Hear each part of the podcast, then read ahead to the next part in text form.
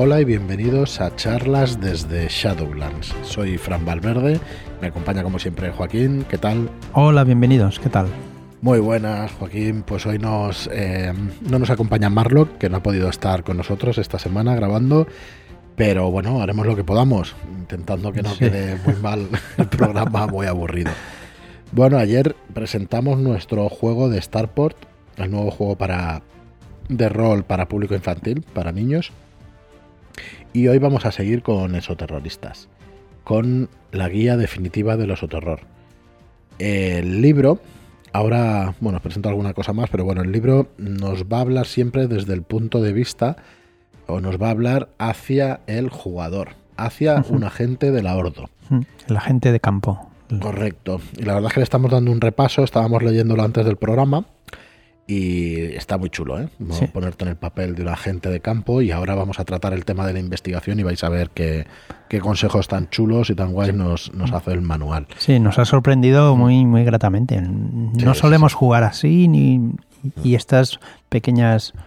Mm, no son reglas, consejos para actuar están muy bien. Ahora los tratamos en detalle, toda la parte de la investigación, de que tenemos que tener en cuenta como agentes de campo para hacer la investigación y nos hace sentir como auténticos investigadores ¿no? del FBI o de las películas y todas estas cosas. Ahora lo tratamos. Antes, recordaros que somos Shadowlands, somos una, una editorial de juegos de rol y recordaros varias cosas. La primera es que tenemos los Shadow Shots. Nuestros Shadow Shots son historias cortas, son aventuras cortas, susceptibles de ser jugadas en una sesión. ¿Vale? Más que aventuras cortas.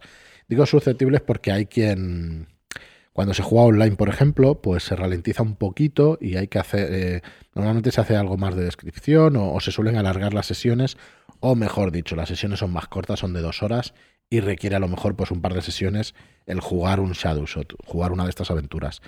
Jugar en mesa lo que tienes que, ya que te pones o ya que vas al mm. club, ya que haces el montaje de todo, pues probablemente las, las sesiones sean más largas de 3, 4, 5 horas y todo este de tiempo en una tarde tranquilamente a acabar esta aventura.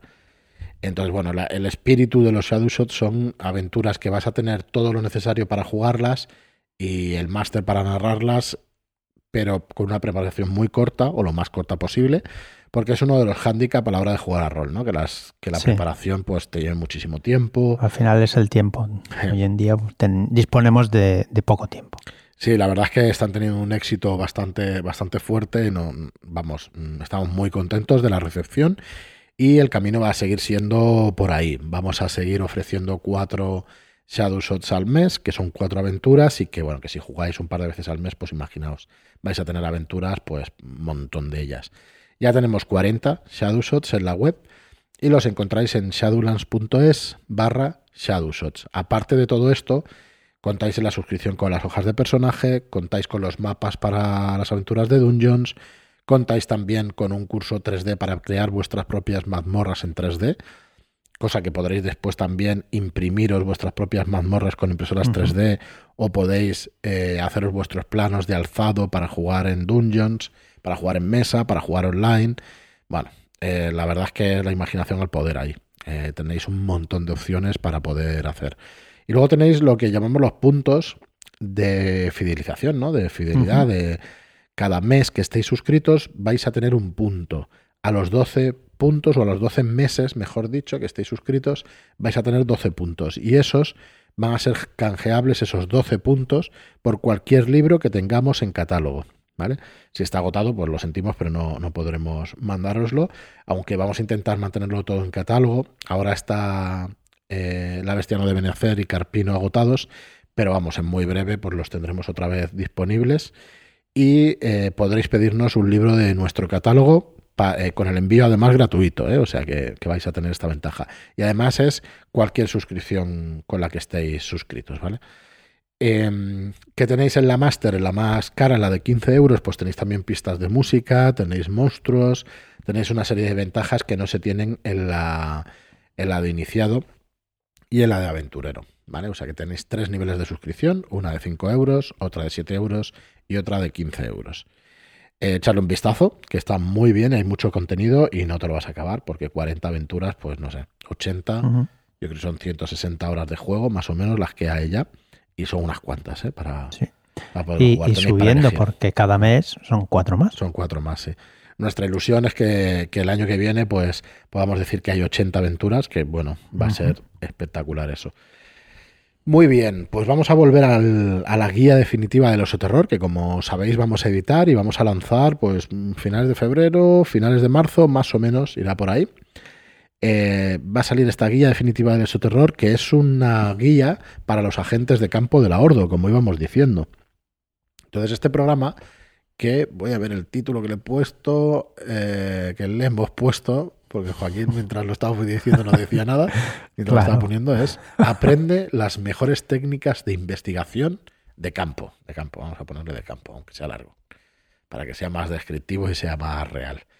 Y efectivamente, eh, en el libro nos va a dar una serie de consejos de cómo mm, realizar interrogatorios, de cómo motivamos al contrario a hablar, de aperturas narrativas, de aperturas confirmatorias, de investigación. Al contrario, al contrario. ¿Eh? Ya estamos.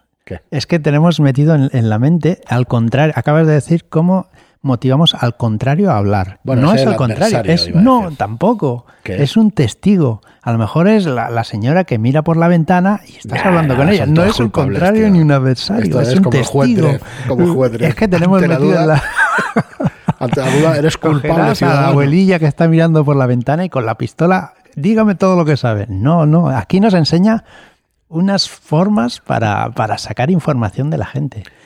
Venga, vamos a empezar por el principio. La investigación en mm, general, como concepto más global. El núcleo de la misión. Nos dicen el descubrimiento de información es el núcleo de la misión, ¿vale? En este, en este capítulo igual parafraseo bastante más al libro de lo normal, pero es que me parece brillante el cómo está explicado, ¿vale? Está muy bien. O sea, el núcleo de la misión es que descubras exactamente qué es lo que ha pasado. O sea, el lo que está pasando, sí. Extraer la información. Una vez que sepamos lo que pasa, pues ya veremos qué hacemos. Correcto. Entonces, nos tenemos que preguntar siempre que hagamos una investigación ¿qué ha ocurrido aquí? Van a ser estas cuatro preguntas. Ojo. ¿Qué ha ocurrido aquí?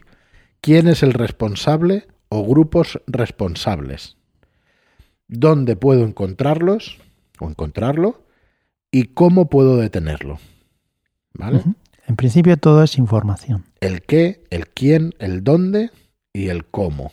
El cuándo lo deberíamos saber, porque si no tenemos un problema, ¿vale? Pero estas preguntas básicas son las que, nos las que tenemos que resolver. Ese es el objetivo de nuestra investigación, con lo cual cada vez que hagamos interrogatorios o hablemos con alguien o intentemos deducir cosas, van a ir dirigidos a responder una de estas cuatro preguntas. Entonces, como consejo más general además, como consejo más importante a la hora de hacer una investigación, eh, y además recuerda tu instrucción como agente de la Gordo, nos dice el libro, es si no sabes qué hacer a continuación, ves a buscar más información. Y yo añadiría, para responder alguna de las cuatro preguntas anteriores. ¿Vale? Creo que la última, el cómo puedo detenerlo, pues va a venir eh, ligada pues, a la anterior. Primero hemos de, hemos de ver las. hemos de resolver las preguntas anteriores. ¿Qué ha ocurrido aquí? ¿Quién es el responsable? y dónde puedo encontrarlo? Muy bien. Pues como primer paso en el libro, como primer paso, como primer consejo, nos va a explicar, eh, nos explica cómo realizar interrogatorios. Esto está muy chulo y muchas veces pasamos olímpicamente a la hora de las partidas. No, yo no creo que pasemos, sino que... Se va haciendo intuitivamente. Se va haciendo así.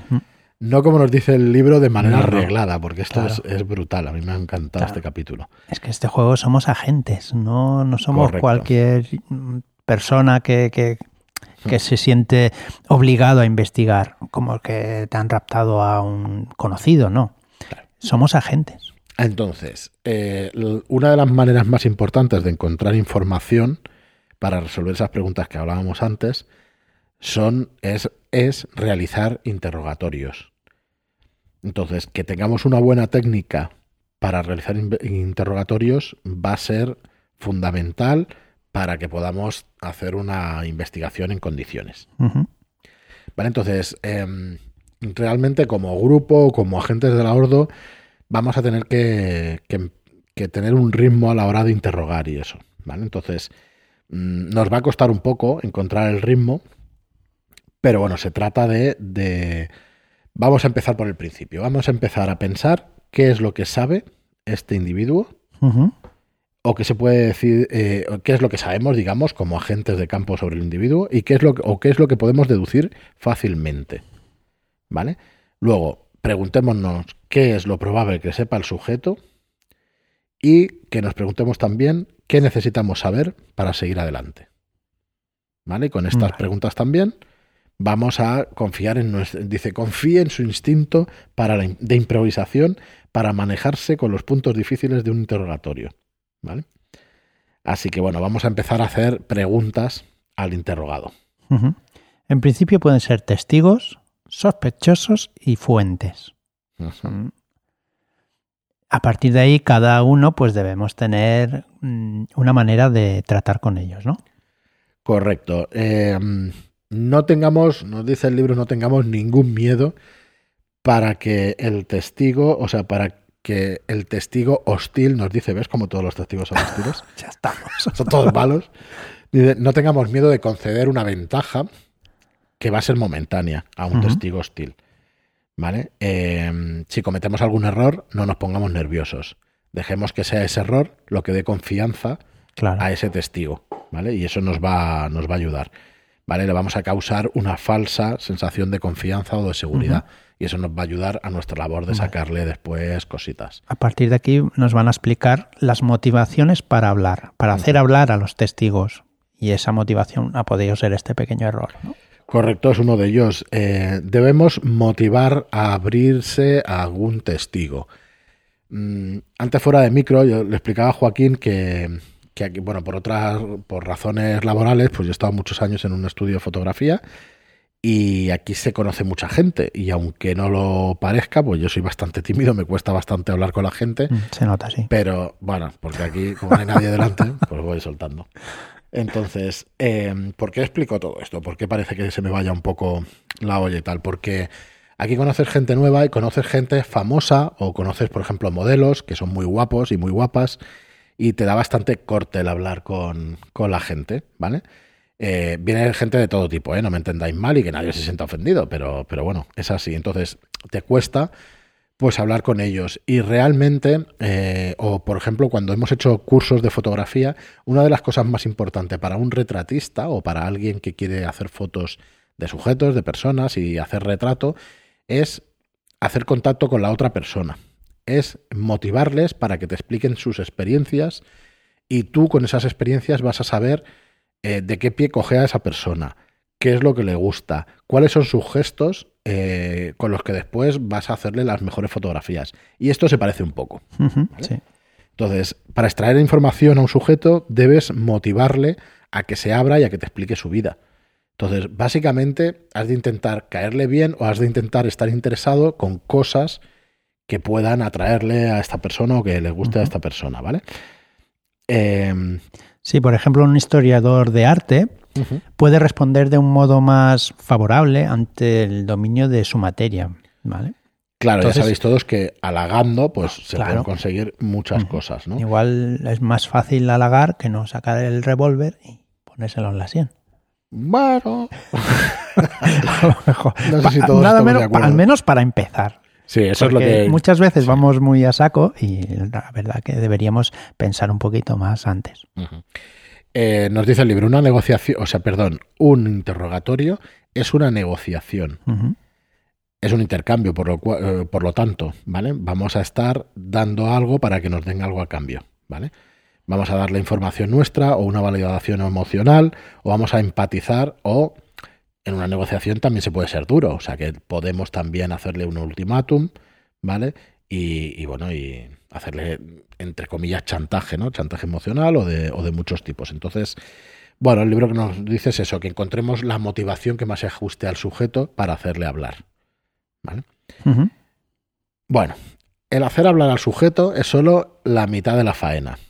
¿Vale? La otra mitad es hacer las preguntas correctas. Claro. Porque es verdad que podemos estar hablando durante horas con alguien, pero claro, que el tío no te explique nada, absolutamente de, sus planes. Entonces, a ver, yo eh, esto lo veo desde el punto de vista de la investigación, de que estás haciendo un interrogatorio, digamos, para descubrir cosas duras, no para tener una conversación con alguien y ver de qué pie cojea. si, si no lo hacemos con investigadores es difícil, es más difícil sacar información. Me refiero que si el jefe del sectario le vamos a sacar conversación del tiempo, pues está muy bien, ¿no? Claro. No, no, le vamos a sacar nada. Bueno, entonces, eh, ¿qué preguntas vamos a poder hacer para que, para que mm, saquemos el jugo a la conversación o el jugo a la investigación? ¿Vale? En el libro nos indica que existen varias aperturas eh, para intentar a, hacerlo bien, ¿vale? Una de ellas es el aperturas narrativas, ¿vale? ¿Cómo empezar? Claro, es eh, empezamos un interrogatorio con cuénteme qué sucedió en el viejo molino. Pues recuerdo eh, en Exorcista, por ejemplo, en la primera misión que tenemos en Historias Más Allá del Velo, que la escribe Abraham Castrocero, pues en, cuando entras en el apartamento, sin hacer mucho spoiler, que tampoco lo pretendo, eh, pues es, eh, dígame qué sucedió exactamente, o cuál es el orden de los acontecimientos, o, o quién, bueno, eh, cuando llegas allí a preguntar por el exorcismo de, de, aquella hija, de aquella familia, pues a la madre lo primero que se te ocurre preguntarle, o lo primero que deberías preguntarle es, cuénteme qué sucedió en la habitación mientras sucedía el exorcismo, y que con sus propias palabras te vayan explicando lo que ellos consideren. ¿Qué le motivó a abrir la puerta, por ejemplo? Yo os leo ahora los ejemplos que dice el libro. ¿Qué le motivó a abrir la puerta y descubrir el cuerpo? ¿Cómo descubrió las ruinas, profesor? ¿Cómo llegó a hacerse amigo del señor Smith? Eh, nos dice el libro que al ser abordados los, los personajes no jugadores, al ser abordados los testigos de ese modo, los sujetos muchas veces proporcionarán una serie básica de datos sobre los que trabajar. Entonces, a partir de ahí podemos revisar lo que nos han dicho y podemos lanzar más preguntas específicas, ¿vale? Que ahonden, ¿no? Para que tengamos más detalles en las áreas que le interesan, que le interesen al investigador o que nos interesen a nosotros. Nos explica el libro también que esta aproximación sirve de una buena medida eh, para ver la honestidad del testigo, ¿vale? Eh, la mayoría de la gente pues empieza a mencionar anécdotas y se le permite divagar un poquito. Así vas viendo cómo es el testigo y, cómo puedes abordarlo. Le vamos a seguir el rollo al, testigo. Vamos a intentar que, largue todo lo posible. Pues es como decíamos antes, dándole motivación, dándole mm, pie a que nos cuente todo lo que sabe. Vale, entonces. Eh, de esta forma, si lo dejas hablar y lo dejas hablar, pues igual, eh, si tiene cosas que esconder, igual baja la guardia y va soltando. Aparte de eso, si ves que un sujeto limita mucho las respuestas, Mm, pues va a significar que tiene cosas que esconder. ¿vale? O sea que normalmente, pues mm, vamos a tener esa pista de más, ¿no? Que si es muy parco en palabras o no responde demasiado, no tiene por qué ser, o como masters debemos jugar también con, eso. Pero vamos, va a tener que. Va a tener, va a significar muchas veces que tiene algo que ocultar, no tiene por qué ser el, el culpable, ¿no? Pero por lo menos que tiene algo que ocultar, sí. Bueno, muchas veces eh, con, este tipo de aventuras o con este tipo de experiencias con las cuales pues tenemos sucesos sobrenaturales, los sujetos son bastante reacios a admitir experiencias inexplicables o sobrenaturales. Entonces...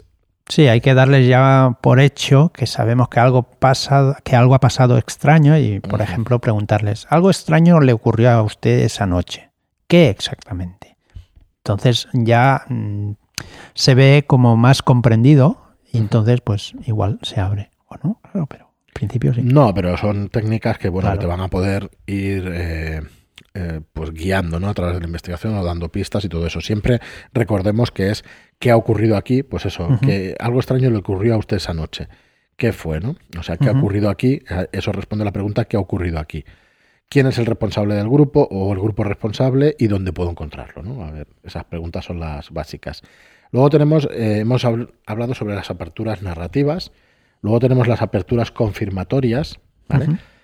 Eh, como no sabemos exactamente nunca qué es lo que necesitamos de un testigo, bueno, mucha, alguna vez sí, ¿eh? pero, pero en general vamos a, a preguntarle para ver qué conoce exactamente este testigo, ¿no? Entonces, eh, por ejemplo, en el libro nos dice, se nos ha informado de que los semáforos parpadean de un modo extraño por la noche.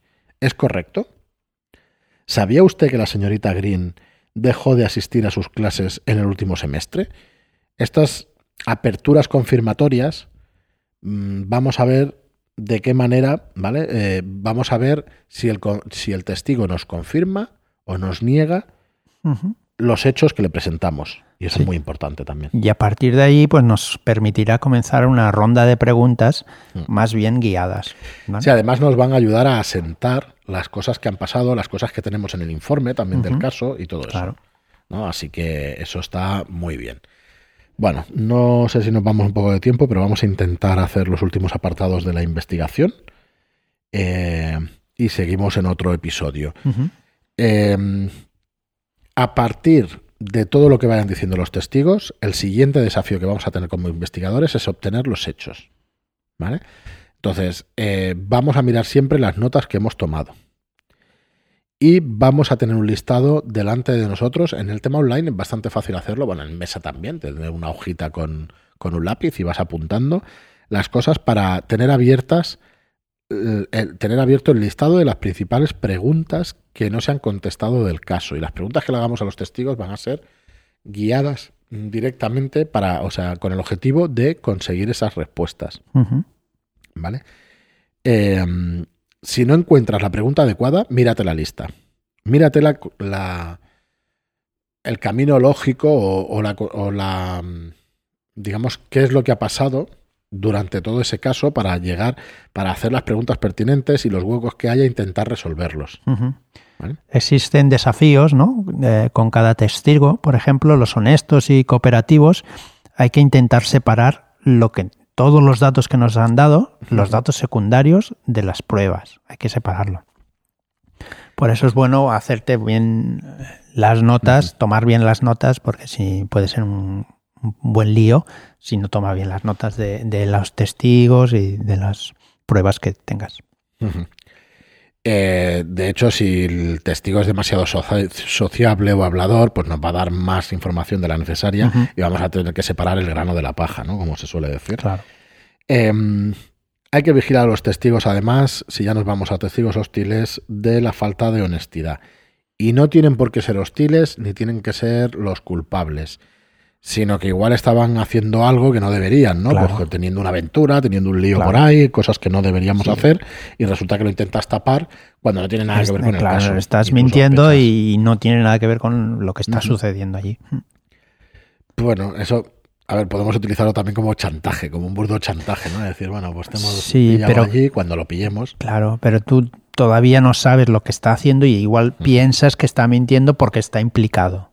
Y realmente estaba allí por, porque le ha pillado, no por otra cosa.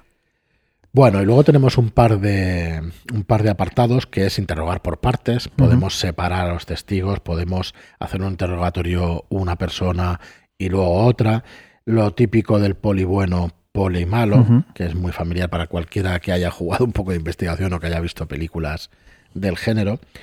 Y luego. Eh, sí, nos indica también que separar por partes eh, interrogar por partes, es volver a interrogar a otro, al mismo testigo. Hay que pensar bien si le caíste bien o si tienes una buena feeling con él e intentar o no ir o buscar a otra persona que, que lo interrogue en vez de, de, tú mismo, la misma persona. Vaya. Correcto, pero tener cuidado porque cuantas más veces se lo, le, entrevistemos o lo interroguemos, cada vez tendremos menos resultados. Hay que ir a por las cosas que no hayan cuadrado a por cosas, mm, al, por lo que parece querer y entonces hacer hincapié sobre esos puntos.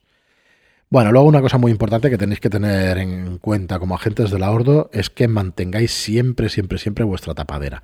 Es muy importante que siempre tengáis en mente quiénes sois en ese escenario, en ese caso o en esa tesitura. Porque yo últimamente soy muy dado en las aventuras de ir cambiando. Bueno, pues soy agente inmobiliario, soy no sé qué. Hay másters que te piden esa tirada para ver de mentir. Mm, y ahí ya me pillan, no suelo utilizarlo porque es jodido, porque si no dependes de los dados y no me, no me gusta depender de los dados en esas cosas, en otras cosas no me importa, pero en eso sí. Entonces tienes que tener cuidado porque igual has dado unos nombres que luego te enganchan estas cositas. Claro. ¿vale? Tener varias tapaderas, como dice el libro, hace todo más confuso. ¿vale? Así que bueno. Sí, en, en Gumshow es suplantar, ¿no? Creo que sí, es un planta de identidad. Suplantar identidad y ahí es cuando te pillan. ¿Cuántos puntos tienes? Tú dices, no tengo puntos. dices, muy bien. Que tirar, ¿sabes? no, no, claro, pero es ¿cuántos puntos tienes? ¿Tienes alguno? No. no tengo nada. Dices, muy bien. Pues jodido. estás, jodido. Claro, es, mejor que sea otra persona la que intente suplantar esa identidad. Y luego tener, eh, podemos utilizar nuestras credenciales y los enlaces oficiales. ¿Vale? Eh, en las democracias, nos dice el libro que al investigar en las democracias industrializadas, en las que la orden tiene una base fuerte, vamos a tener enlaces oficiales y vamos a tener una tapadera pues más interesante, ¿vale? Mm, vamos a tener información sobre cómo trabaja la CIA, el FBI, la inteligencia militar, el servicio secreto y las contrapartidas en otras naciones, eh, en otras naciones, ¿no? Que puedas, que puedan ser democracias y todo eso. Estamos preparando una serie de Shadow Shots con Álvaro mm, aquí en España, en Madrid, en Barcelona y en otras ciudades. Y ahí va a ser importante también conocer, eh, conocer cómo funcionan las fuerzas y cuerpos de seguridad del Estado que dicen siempre en la tele y estas cosas, ¿vale? Entonces, bueno, como te, eh, si tienes acreditaciones, mm, haz caso de este lema, como nos dice el libro, dice, eh, suponga disponer de manda ancha y le será concedida, ¿vale? O sea, que tiremos ahí de contactos y de, y de estas credenciales y enlaces oficiales. Y bueno, si os parece, lo vamos a dejar aquí porque si no nos vamos a alargar demasiado. ¿Vale? Eh, nos queda solamente. Bueno, vamos a acabar con manejar y controlar las evidencias físicas. ¿Vale? Mm, bueno, esto ya es autoexplicativo. ¿Vale? Eh, vamos a tener que embolsar las pruebas y hacer todo lo pertinente para que no se pierdan, para que sean válidas y todo eso. Sí, todo esto lo hemos visto en miles de películas. Mm. Así que bueno, una frase que me ha gustado mucho, eh, la voy a decir, es, cada investigador es, en esencia, un timador. sí, no lo hemos tratado, cuando lo hemos leído nos ha gustado mucho. Claro, en definitiva, eh, eh, intentas, pues eso, utilizar al otro y vender la moto, ¿no? Tus artimañas de adulador, de, de intimidador, para que sacarle toda la información que puedas al testigo. Correcto. No al sospechoso, al testigo es un testigo. Al, culpable. al culpable. Esto es como el juez Dredd, que somos, eh, como es, agentes y jueces y directamente eh, hacemos la pena y tal y ejecutamos la pena. Exacto. bueno, pues nada, lo dejaremos aquí. Mm, las mejores técnicas de investigación, la verdad es que están muy bien, este mm. capítulo está muy chulo. Y, y, cuando has perdido una investigación, si te lees esto, pues vas a saber por dónde mm. seguir. Vas a intentar ir a los testigos principales del caso, a las localizaciones principales, para saber quién ha sido, qué ha ocurrido. Formas de abordar. Está muy bien. Así que, bueno, muy, muy chulo este capítulo. Ya tendréis oportunidad de leerlo cuando salga, la guía definitiva del terror. Y nada más, echarle un vistazo a los Shadow Shots, como os decimos muchas veces, a nuestro grupo de Telegram, que está muy animado, como siempre. Hay 630 personas ya, o sea que va subiendo, está espectacular. Muchísimas partidas que se juegan allí, muy, mucha facilidad para conocer gente, gente maja y que tienen que ver con la afición. Y nada más, muchas gracias a todos por estar ahí, por vuestras reseñas de 5 estrellas en iTunes y vuestros me gusta y comentarios en iVoox. Gracias y hasta el próximo programa. Muchas gracias y hasta la próxima.